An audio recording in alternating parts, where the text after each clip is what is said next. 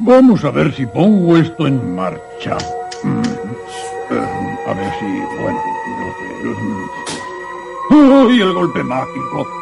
¡Eh! ¿Hay alguien de Melmac? ¡Oiga! Esto es Perdidos en Melmac.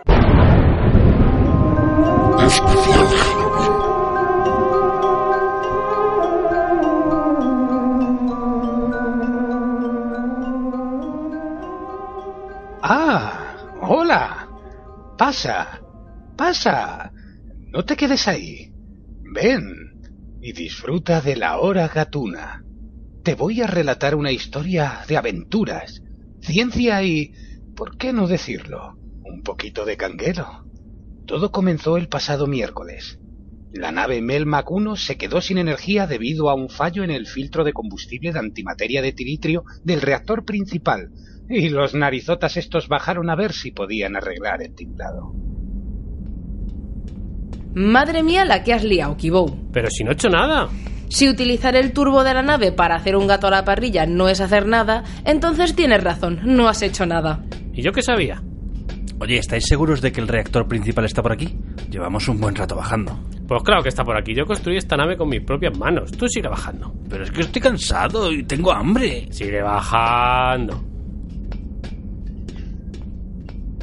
Continuaron su camino y llegaron por fin al reactor principal, el corazón de la nave, o lo que ellos creían que era el reactor principal, pero en realidad habían ido a parar a otro lugar, uno menos emblemático, uno menos pulcro.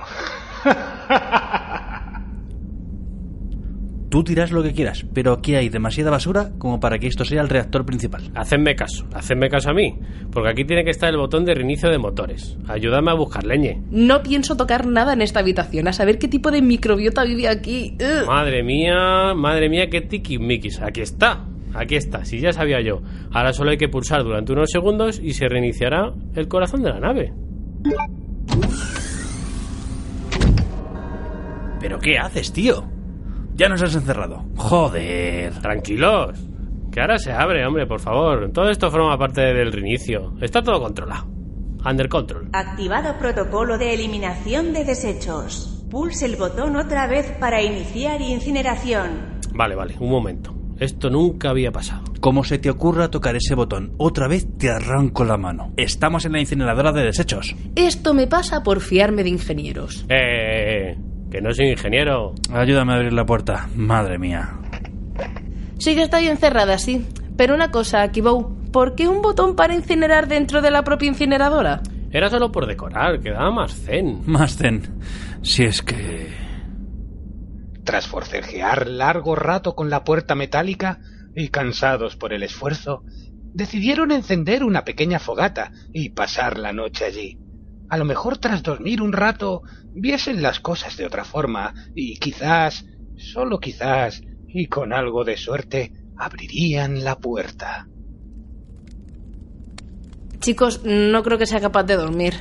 No te preocupes. En algún momento la falta de energía afectará a esta sala y la puerta se abrirá. Es verdad, no te preocupes. Seguro que saldremos de aquí. Si eso no me preocupa, es Olga, que no le he dejado cena y verás todo el cabreo que se va a pillar. ¿Y si contamos historias? Venga, vale. Así vamos haciendo sueño. ¿Sabéis alguna historia? El otro día me pareció ver a un señor con capa roja en el baño. Me puse a investigar y encontré esto. La leyenda de Akamanto es una de las leyendas urbanas más difundidas en Japón.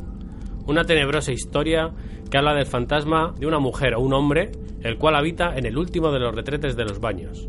Al parecer, Akamanto fue en realidad una persona joven sometida a la humillación constante de sus compañeros de colegio. Ahora, una vez muerto, su único objetivo es pagar con el resto del mundo las vejaciones por las que pasó durante toda su vida. La leyenda asegura que una vez dentro del retrete escucharemos una voz sin esta que nos preguntará ¿papel rojo o azul? Tras esta pregunta aparecerán dos rollos de papel con estos colores. Si la persona escoge el rojo, Akamanto aparecerá y desollará a sus víctimas. Arrancará su piel poco a poco para que las víctimas puedan sentir el dolor mientras se desangran. Por el contrario, si la víctima escoge el papel azul, el malvado espíritu cortará las piernas de la persona para que se desangre poco a poco. Al parecer, esquivar la pregunta tampoco funciona. aunque existen rumores que afirman que es la única manera de escapar del monstruo. Otras fuentes aseguran que no hay manera de escapar de una muerte horrible cuando Akamanto hace acto de presencia. Si presos del pánico intentamos elegir otro color para intentar engañar al demonio, se abrirá un agujero del que comenzarán a salir unas manos blancas que arrastrarán a las víctimas hacia la más absoluta oscuridad. Durante la aparición, el cuarto de baño queda completamente bloqueado, como en una dimensión paralela, impidiendo que las víctimas puedan salir. Akamanto tiene muy claro su objetivo, acabar con la vida de la gente. Aunque parece imposible escapar de esto, la persona que me contó esta historia logró escapar. Si contestamos serenamente que no necesita papel, cabe la posibilidad de que nos permita seguir viviendo. Quizá dependa del humor que presente el espíritu en esos momentos. Eso sí, prepárate para ir manchadito a casa. Quizá no sea la peor de las opciones. A mí me ha dado un poco de canguelo, la verdad. No está mal, ¿no? Yo me sé una historia. ¿La cuento? Dale ahí. Si total, tenemos toda la noche por delante.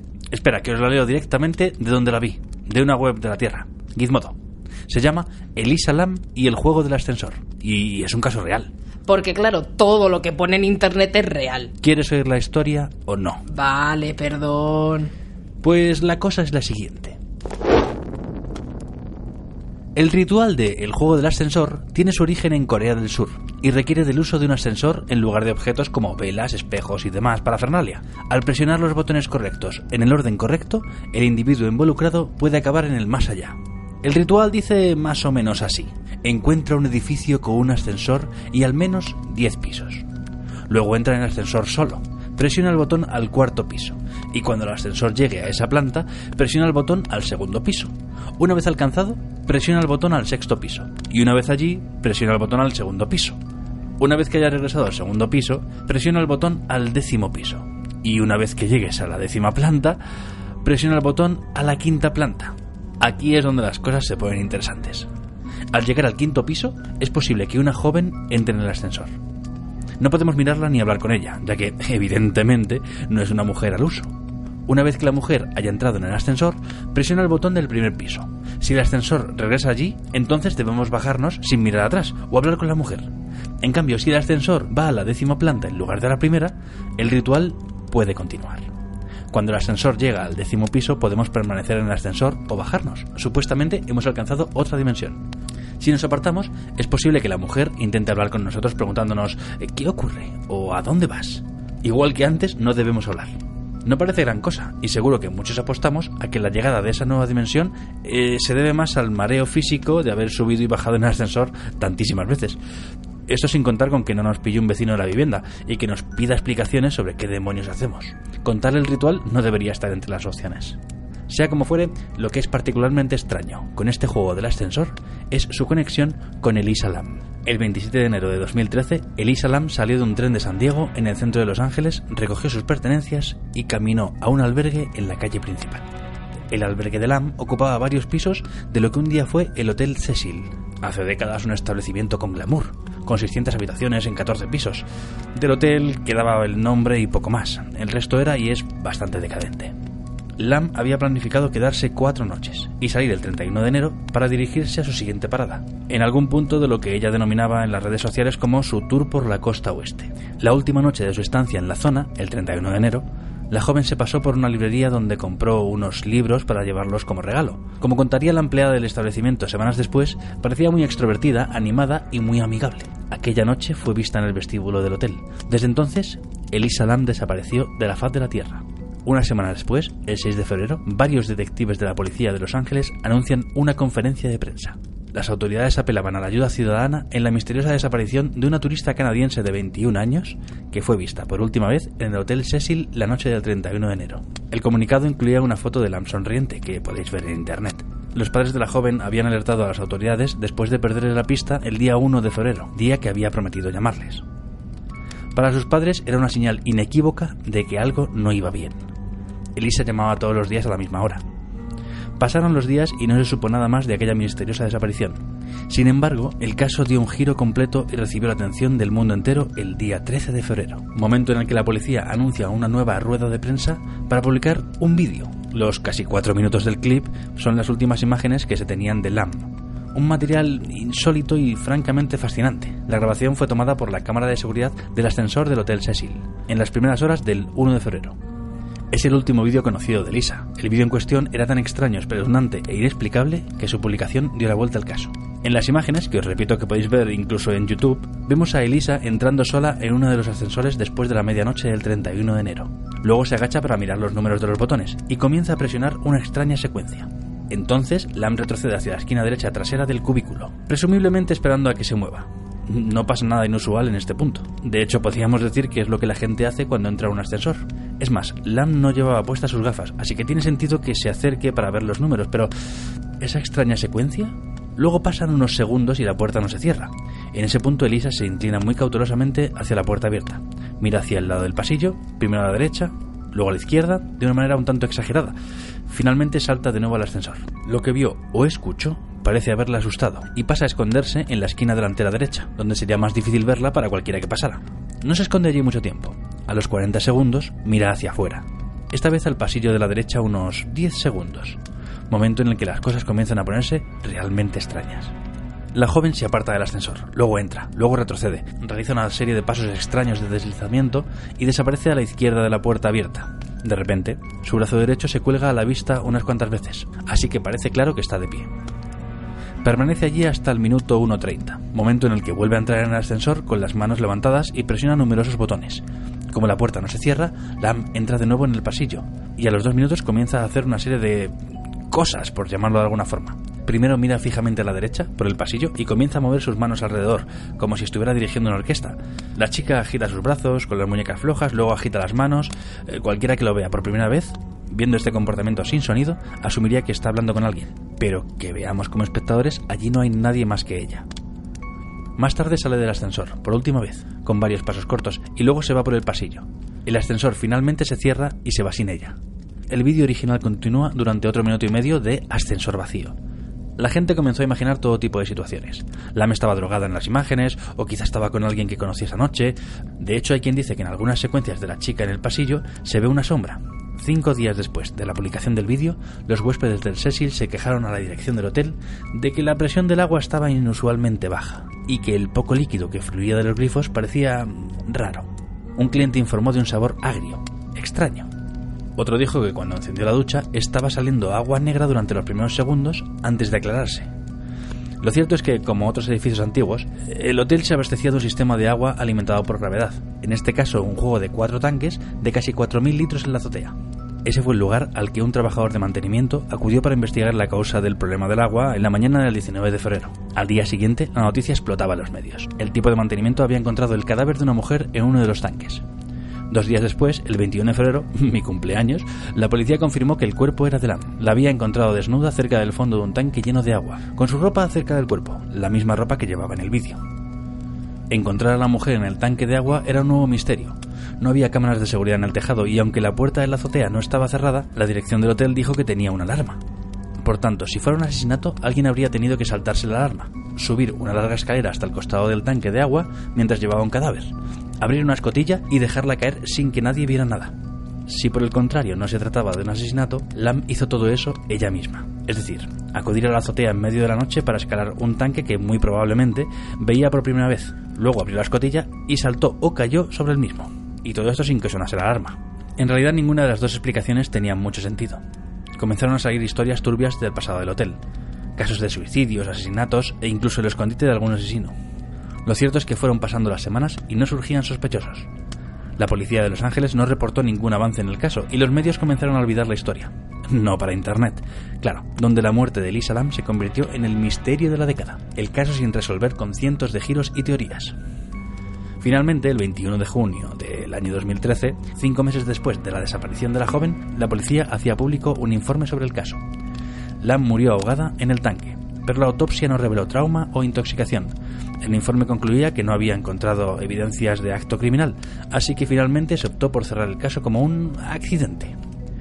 Tal y como explicaba el investigador Josh Dean, Elisa luchaba contra un trastorno psíquico, y es posible que hubiese tenido un brote o un ataque en el hotel. De ahí su reacción en el vídeo y el comportamiento que la llevó hasta un tanque en la azotea. Como explica Dean, es una teoría improbable, pero posible a diferencia de otras. Era simplemente un final que se sostenía. Sin embargo, hay quien dice que cuando Elisa se agachó en el ascensor, lo hizo pensando en presionar el botón al cuarto piso, y que cuando el ascensor llegara a ese piso, presionaría el botón al segundo piso. Y... ya sabéis. ¿Y esa historia es real? Lo prometo, es una historia que ocurrió en la realidad. Uf. Ahora no os quejaréis de que no hay ascensores en la nave, ¿no? Bueno, las escaleras tampoco me alegran, la verdad. Tengo una historia que no sé si os va a dar mucho miedo. Esta es real, seguro, porque me la contaba mi padre cuando quería asustarme, aunque a mí la verdad es que nunca me dio mucho miedo. Dice así. Me había acostado muy tarde. El calor del verano era insoportable y el ruido continuo de los coches en la calle no me había permitido conciliar el sueño más temprano. No podía quedarme dormido. La temperatura de la habitación hacía imposible viajar hacia Morfeo y traspasar el Averno, pero el cansancio hacía que poco a poco fuera perdiendo la conciencia, traspasando el umbral del silencio más absoluto a la vez que en la calle. De pronto, un escalofrío recorrió mi espalda, mi cuerpo se estremeció y me hizo dar bruscamente la vuelta en la cama. Examiné la oscuridad y sobresaltado exploré la habitación. Había tenido la sensación de que en la misma había alguien cerca de mí, casi dentro. Con solo pensarlo se me heló la sangre. Había cerrado la puerta de mi habitación antes de acostarme. Era imposible que hubiera entrado alguien o algo sin que lo hubiese notado acurrucado en mi cama, indefenso, con una bata de color blanco de una tela muy ligera y espantado, pegué mi cara a la cama mientras sentía cómo poseían mi cuerpo sin yo poder hacer nada. Mientras trataba de cubrirme con una sábana que no encontraba, no pude sofocar un grito instintivo de horror. En total oscuridad, mis ojos cerrados dejaban a mis oídos escudriñar la habitación en un intento de traducir los ruidos en imágenes. Cuando distinguí un leve sonido parecido al movimiento, el pánico se apoderó de mi cuerpo dejándolo inmóvil. Sacando fuerzas de donde no creía tener, intenté sentarme al pie de la cama atento y sudando como un poseso, esperando a que aquel ser se manifestara de nuevo en la habitación. No pude, no soy miedoso, pero solo pensar que estaba solo y que la habitación no estaba vacía, sin saber qué era lo que me perturbaba, me producía un escalofrío helado. Pasaban los segundos y los minutos. Comenzaba a entrar en un sopor que parecía no tener retorno, cuando de nuevo unos pasos pesados y continuos me hicieron sobresaltarme de la cama. Allí estaba, mirándome.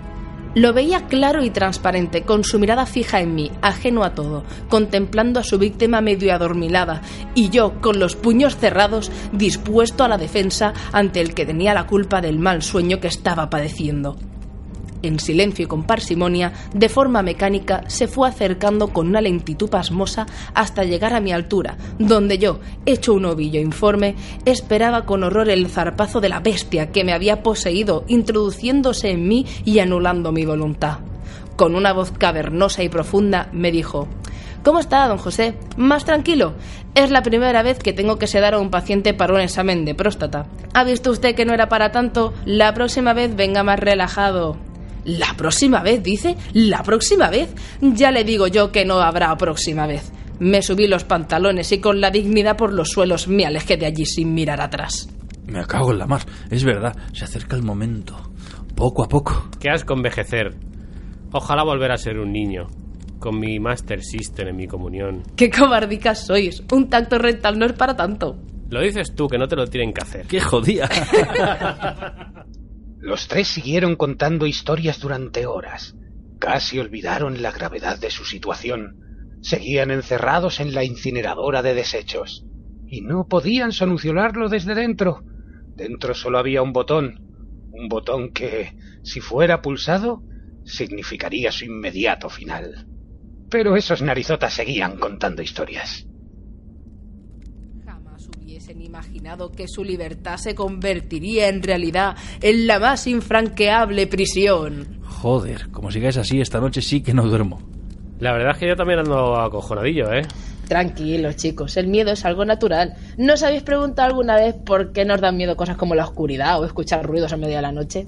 Eh, em, sí, hombre, sí. Más ahora. Ahora más. a ver, como mamíferos que somos, ante una situación de miedo respondemos con una serie de respuestas fisiológicas, con mayor o menor intensidad, según la magnitud del estímulo y nuestra predisposición. O lo que es lo mismo, si somos más o menos caguetas. Ojo, qué raro habla esta chica, ¿eh? Sí, pero eso viene, viene de la historia que he contado, lo de las caguetas. Las caguetas, efectivamente. Nunca vayáis al baño. O sea, si tú ves que hay un, un señor o una señora de rojo al final en el baño, ni entres. Cágate encima, no pasa nada. A ver, ¿y qué respuestas físicas se os ocurren ante el miedo? ¿Qué pasa cuando tenéis miedo? ¿Qué pasa en el cuerpo? Pues quedarme muy, muy quieto, quieto, quieto. Sí, paralizado. Y, y se te pone la, la- la piel blanca y la cara pálida. Eso, mira, mira, mira, mira, mira el brazo. Uy, tienes- tienes la piel de gallina tú. Yo he leído que yo, yo he leído una vez en, en internet que casi En todo lo que se lee en internet es cierto eh, que cuando tienes miedo no te duelen las cosas menos. A ver, a ver, a ver. Joder, pues sí que duele, sí que duele. Y lo más evidente, te cagas. Literalmente te cagas, sí, sí, sí. Pues sí, Hecho del váter. es un poco escatológico, pero sí, tanto nos podemos hacer caca encima como orinarnos. Pues bien, todo esto ocurre gracias o por culpa de Yo- nuestro yo, cerebro. yo creo que más bien por culpa. No, no, ya verás que al final, al final va a ser hasta gracias. Resulta que en lo más profundo de nuestro cerebro, en los lóbulos temporales, que están más o menos como por encima de las orejas, la zona de encima de las orejas, Mm, sí, vale. pues esos son los lóbulos temporales. Pues ahí se encuentra una región llamada amígdala. No las amígdalas que nos quitan, no, esas son- están en la garganta. Vale, eso En, sí. en el cerebro hay una zona que se llama amígdala y es la responsable de nuestra memoria emocional, en concreto la asociada al miedo. Maldita amígdala. La memoria emocional pues es simplemente eso, la memoria asociada a los a las emociones, a los sentimientos. Y pero vale, ¿y por qué tenemos miedo?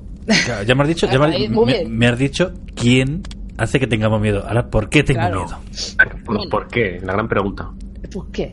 Pues bien, el miedo es la clave de la supervivencia, así como en resumen. La amígdala nos va a ayudar a evitar personas, situaciones o cosas que pongan en peligro nuestra vida. Si nosotros no tenemos miedo, vamos para adelante como un loco, pues igual te matan. ¿No? O sea que ser valiente no es ser muy Para evolucionado. sobrevivir, ¿no? Pa- si quieres sobrevivir, igual ser valiente, regular. Eso el cementerio, ¿de qué está lleno? De valientes. Si es que el- si es que lo que no dicen nuestros abuelos es que me cago en la mar. Claro. Pues bien, la, la amígdala va revisando constantemente cualquier tipo de información que pueda poner en peligro nuestra propia supervivencia. Por ejemplo, cuando oímos un sonido en medio de la noche, o vemos una sombra, o de repente la, la- la ropa de nuestra silla tiene forma de persona. Que siempre, siempre ¿Eh? tiene forma de persona. Y de persona mala, además. Y no de persona mala. No de persona agradable. No, no. Pues bien, cuando ocurre eso, toda la información que recibimos llega al tálamo, que es otra zona del cerebro. Esta, el tálamo lo que va a hacer es clasificar y enviar la información necesaria a la amígdala. En ese momento, la amígdala, como si fuera un ordenador central, va a pedir información a diferentes partes de la corteza Per- cerebral. perdón, perdón, es que me lo estoy imaginando todo como en la vida es así, como, en, como era, eras una vez la vida. Pues más o menos, te puedes imaginar. No va a haber un señor dentro, pero Bueno. no está mal. Nos vale. Total, eso, como un ordenador central va a ir recogiendo información como, por ejemplo, ha sido mi imaginación, es lógico que haya ruidos en esta casa, es normal que mi ropa tenga forma de persona, cosas así. Según el tipo de información que reciba de vuelta, sopesará si habrá que ponerse pues debajo de las sábanas blindadas estas que tenemos en casa o simplemente quedarnos tranquilos porque no ha pasado nada. ¿Y por qué Oh. siempre? Porque es que lo de, lo de las sábanas, que, o sea, lo de la ropa encima de la silla, de que dices, "Joder, lógicamente no hay nadie, lógicamente es mi jersey, y sigues acojonado. Claro, porque es que todo ha sucedido tan rápido que cuando estás reflexionando ya estás metido debajo de las sábanas. Cuando tú ya has dicho, pues, pues menudo es un normal que soy, ya tu cerebro ha dicho, "Buah, tápate, corre. Tápate, que te matan. Pero tégete, puntorrón. Que te comes el coco. Que viene el coco. Claro, entonces ahora te pones a pensar en lo que me habéis estado comentando, en plan, ¿para qué sirven estas respuestas físicas que da el cuerpo? Porque, ¿qué, qué sentido tiene que ahora cojas y te quedes totalmente quieto? ¿Te van a comer? Ninguno. Pues dices, pues si me quedo quieto, ¿me comen? Si, te- Claro, si no te mueves, no te ven. Si no te mueves, el tiranosaurio no te ve. Guantazo. Al final te doy con la basura esta, ¿eh? Si nos quedamos totalmente quietos, es menos posible que nos vea un depredador que nos esté acechando. En plan, así como camuflaje total. Nosotros es que, claro, ya vamos con ropas, con... pero si tú vas en pelotas... ¿Ves es cómo Jurassic Park tenía base científica? Ah, verás, verás, al final, verás, al final. Como coge- a ver, a ver, por, aquí me, por aquí me parece que hay un trozo de váter, pues te voy a dar. Total. ¿Qué más habéis dicho? Así que nos ponemos blancos. Sí. Nos ponemos blancos porque así emitimos menos calor y es más difícil que el depredador nos encuentre. Hay depredadores que van por el calor que emite el cuerpo. Efectivamente, como en la película Depredador. Como en Predator, exactamente.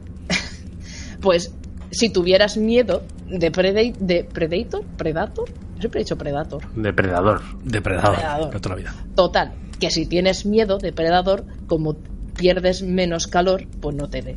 O te ve menos, te ve regular. Lo de la piel de gallina, eh, me gusta, eh, se ve mejor en los gatos. Ay, no hables de gatos, no. hables de gatos que tengo una hambre. Claro, nosotros nosotros es que ya tenemos muy poquito pelo, tenemos vello y poca cosa más. Pero claro, los gatos, perros y mamíferos con pelo más largo, al poner el pelo de punta aumentan el volumen corporal. Oh, como los Con erizos. esperanza, exactamente, con la esperanza de poder así intimidar al depredador y hacer que huya. En plan, "Hostia, uy, que me he equivocado. Perdone, señor, no quería comerle hoy. Me voy a otro sitio. Y me lo imagino así, en plan, el tío poniéndose súper...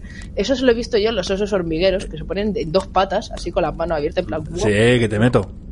Te meto payaso. Entonces, Payaso. claro, dice, ah, perdón, señor, buenas tardes. Eh, lo de la tolerancia al dolor eh, es verdad, es una de Ah. esas cosas de internet que son verdad. Vaya. ¿Por qué tenemos más tolerancia al dolor? Pues porque así, aunque nos hayan metido un mordisco, podemos seguir corriendo. Ah, Fíjate. Claro, si te duele, te paras en plan, ay, eh, me duele mucho, y te paras. Pero si tienes más resistencia al dolor, puedes seguir corriendo en plan, no pasa nada, he perdido una pierna, pero no voy a morir hoy. Luego corriendo. Y, y lo Y de, bueno. y lo de mearse y cagarse, ¿eso qué sentido tiene? Claro, esto si te orinas en... Por un lado, eh, aligeras peso. Eso, por un lado, aligeras peso. Que siempre está bien para correr más rápido. Y además, si te orinas en un sitio y huyes hacia otro lado, podrás confundir al depredador, porque se queda con el olor de la orina, al ser tan fuerte, le puede llegar a, a confundir el olfato y tú te puedes escapar y, como, ¡ah! y te vas. ¿Mm? ¿Cómo te quedas? Bueno, y se os ha olvidado decir que no se nos pone cara de miedo. Bueno, también es verdad. Claro, resulta que la expresión facial del miedo nos sirve como aviso al resto de seres de la comunidad. Plan, una tribu. bostezo? o- como el bostezo. Como el bostezo, estaba, Entonces- pensando, estaba pensando lo mismo. Exactamente. Entonces, claro, tú avisas con tu cara de miedo, avisas a la comunidad de la situación de peligro. Entonces reaccionarán en consecuencia. Así que podríamos decir que el miedo es contagioso. Vale. Igual que el bostezo. Y por eso no me está gustando nada esta noche de historias de terror. ¿Sabes por qué? No, Porque, uno, nos estamos contagiando a, a- a los otros. Y, y yo creo que yo también tengo miedo. Además está subiendo exponencialmente, porque cada vez tengo más miedo. Agones. Así que mejor mira a ver si nos han escrito los oyentes a Twitter. Sí, ya. Pero hay un problema. ¿Cuál? Ah, ya. Pues que les pedimos comentarios en Twitter, que nos siguieran en arroba en Melmac y tal, pero Venga ya, dilo. pues que les pedimos que nos contasen microrelatos de miedo con el hashtag MelmacMiedo. Joder. Bueno, da igual. Léelo mientras busco la manera de salir de aquí. Mira, te pongo musiquita de fondo en el móvil y todo. Para que no te quejes. Qué amable. Pues mira, dice arroba vision barra baja zig, dice, os dejo uno muy breve pero que acojona que te cagas. Ya sabéis que le pedimos a los a los oyentes historias de miedo. Dice que una muy corta que acojona que te cagas es España.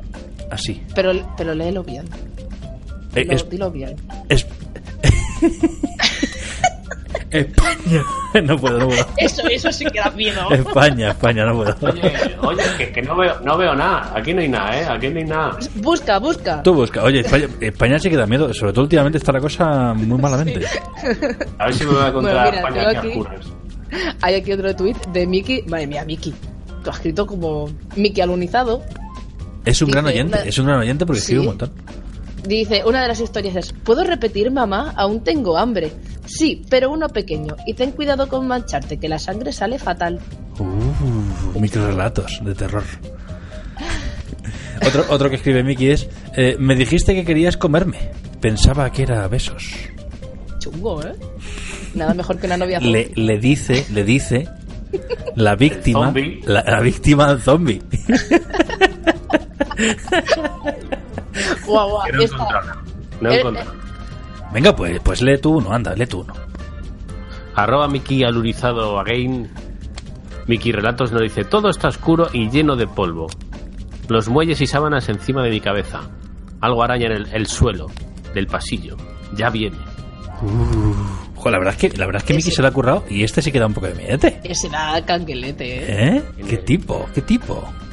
Me encanta, me, me encanta tener oyentes tan, tan, tan dedicados, qué maravilla. Eh. Ne- Neve Suleme, ¿o no? Venga, pues mira, tengo aquí uno, Panda Viciado, nos dice... Nintendo vende la franquicia de Mario Bros. a un tipo que pasaba por allí bajo la premisa nos hemos aburrido de él. Pues no le vendría tan mal a Nintendo deshacerse de esto. Pero Mario Bros, ¿en serio? Coño, mirar nuevas, nuevas cosas. Joder, ¿cuántos juegos de Mario hay? Me cago en la mar. Pero a un tipo que pasaba por allí, o sea, en plan cualquiera. Yo que sé, a lo mejor te hace un Rabbids Tipo contra de- Mario. No, fíjate, por ejemplo. Lo digo un poco por picar. Dice arroba Sarah Whit, Whittle- Whit- ¿cómo, se, ¿Cómo se lee esto? Well, well. Sarah Whittle dice... Fue al cine sin saber que a su lado estarían comiendo kikos, abriendo bolsas y deslumbrándole con un móvil cada tres minutos.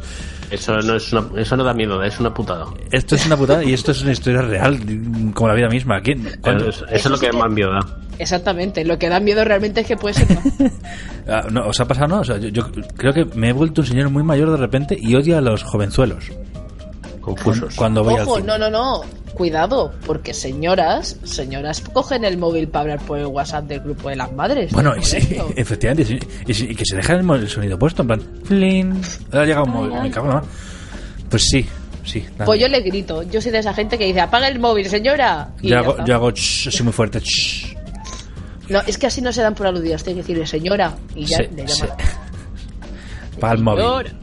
Apaga Venga, va, puto va. Venga, venga, Va, venga. a ver. Venga, Leo. A ver, arroba wasp, guion bajo 91 nos cuenta, aquel sabor le despertó medianoche. Las patas de la araña aún se movían en su boca. Uh, ¡Qué puto asco! Y no en su- en su bo- se movían en su boca y no en su mano. Y no, sí, no en su mano. Ay. Claro. Dice el señor, arroba señor Zaquete. Dice, ¿sabes? Según Schrödinger, las cosas en la caja están a la vez vivas y muertas. El resto de la gente en el funeral mira el ataúd muy nervioso. Schrödinger, nuestro es Schrödinger. Este, este más que de miedo era un poco de, de cachondeo. Sí. El gato de Schrödinger, ¿ves? He hablado de gatos y me entra hambre otra vez. Tengo hambre. ¿Nos habremos dejado algún gato por aquí? Mira, a ver. Seguro hacer algunos jodidos. Te, No ve- sé, bueno. te voy a leer otro tuit mientras encuentras un gato. Vale. Vertedero, Vertedero del sótano nos dice: Vio exhalar a la bestia su último suspiro mientras la ahogaba. Al rato se dio cuenta de quién era el verdadero monstruo. Uh, ¿eh? es sí, ¿eh? sí, Son, son sí, micro, sí. relati- mi- micro- microrelatitos. Sigue, y vertedero del sótano sigue otra vez. Otro, otro diferente. A ver. Ya sabes lo importante que es la solidaridad y el reciclaje. Que sí, cabrones, pero podéis saber... ¡Ay! Usado anestesia. Dios mío.